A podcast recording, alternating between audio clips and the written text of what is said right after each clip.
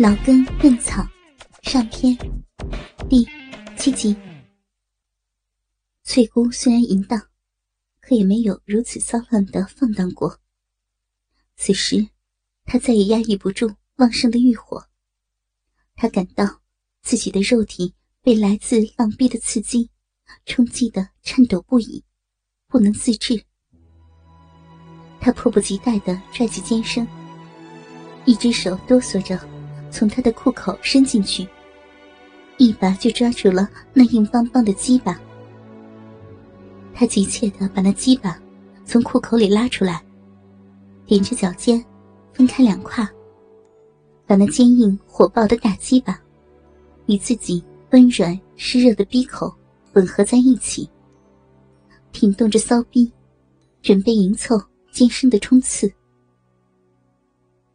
尖生见妇人把自己的龟头对准了他的鼻口，便耸动下身，猛力刺入。啊，婶婶，为了这一刻，可想苦我了。这大鸡巴，婶婶也想，婶婶全给你，用力，用力顶，日呀，好美啊！操死婶婶吧！翠姑的屁股被尖声顶得紧贴在墙上，没有了回旋的余地。她感到那粗大的鸡巴。每一下都如同要刺穿骚逼一般，直奔子宫而来。那龟头对花心的频频触动，使得他舒爽的闭上了眼睛。随着身体的摇晃，在体验着挨操的美感。婶婶，你的病怎么还这么紧啊？啊！婶婶没有没有生过小孩，当然紧紧了。金生搂着翠姑的腰，一边操着，一边又问道：“那啥时候破的身呢？啊，一定很小吧？”提提那些过去的事情干嘛呀？原来，在翠姑心里。有一段过去了二十多年，不愿提及的隐私。为此，她的丈夫王喜春才敢在她眼皮子底下任意胡来。而她也背上了一个从小就不正经、是个淫荡女人的名声。这些事儿，王建生在外面也听说过，可也只是些毛皮，其中详情并不知晓。尤其是那些他感兴趣的男女相间的细节，他更想看个究竟。所以，趁着现在挑起了翠姑的淫欲，他便缠着妇人，要他讲讲当年的事情。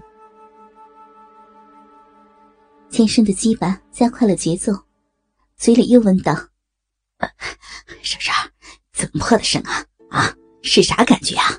有现在舒服吗？啊？”死鬼，成天想着女人，现在让你操上了，还不多操一会儿？老老问个啥呀？尖生一边抽动着，一边伸手揉摸着妇人的阴蒂。哎呀，就只讲讲是咋破身的嘛，这样。我才更有兴致啊！要不我抽出来了啊！哎呦，你你这个冤家！哎呀，别别抽呀！好，好，既然都让你搞上了，讲讲也没啥。不过你你可要卖力的干呀！当然了，我后劲足着呢。这样吧，咱们到里屋床上。慢慢的操，慢慢的讲，怎么样啊？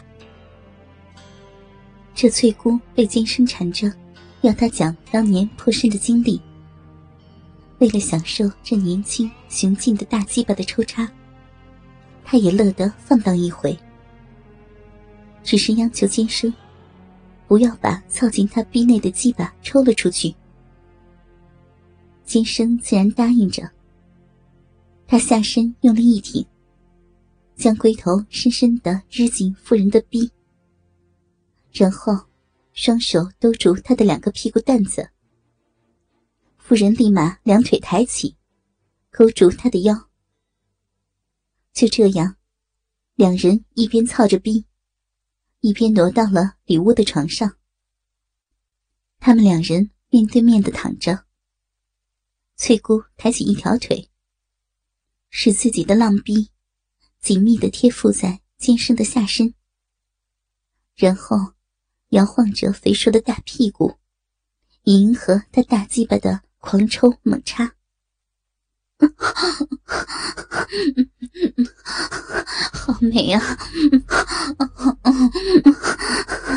金生，你你真的想听啊？那你那你下面可不许停。翠姑说着，让剑生一手搂着自己的腰，一手伸到胸前。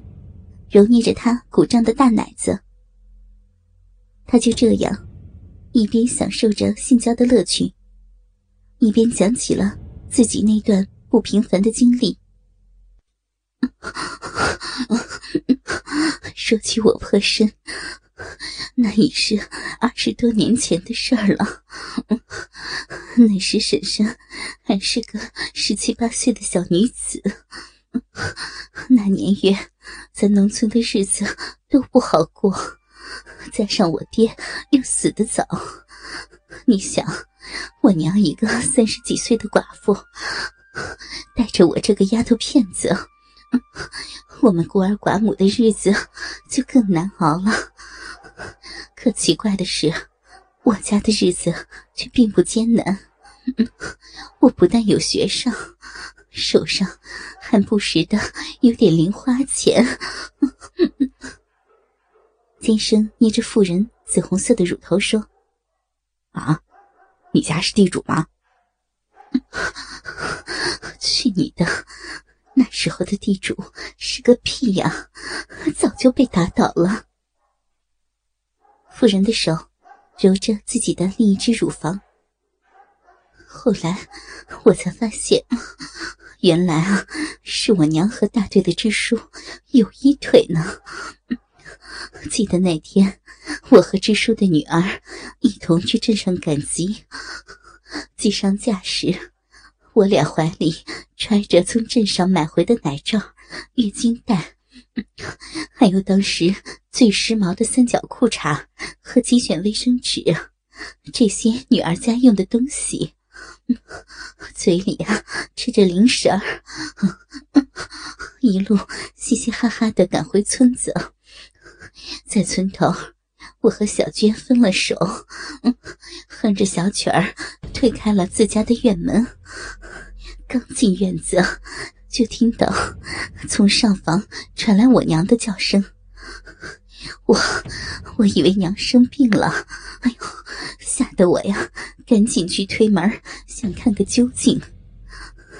可门从里面插着，我就急忙跑到窗户底下，从没有拉帘的窗帘处往往里看。谁知这一看，哎呦，可把我羞了一个大红脸呢！先生听得兴致大增。他猛视一番妇人的骚逼，急切的问：“啊，那你看见什么了？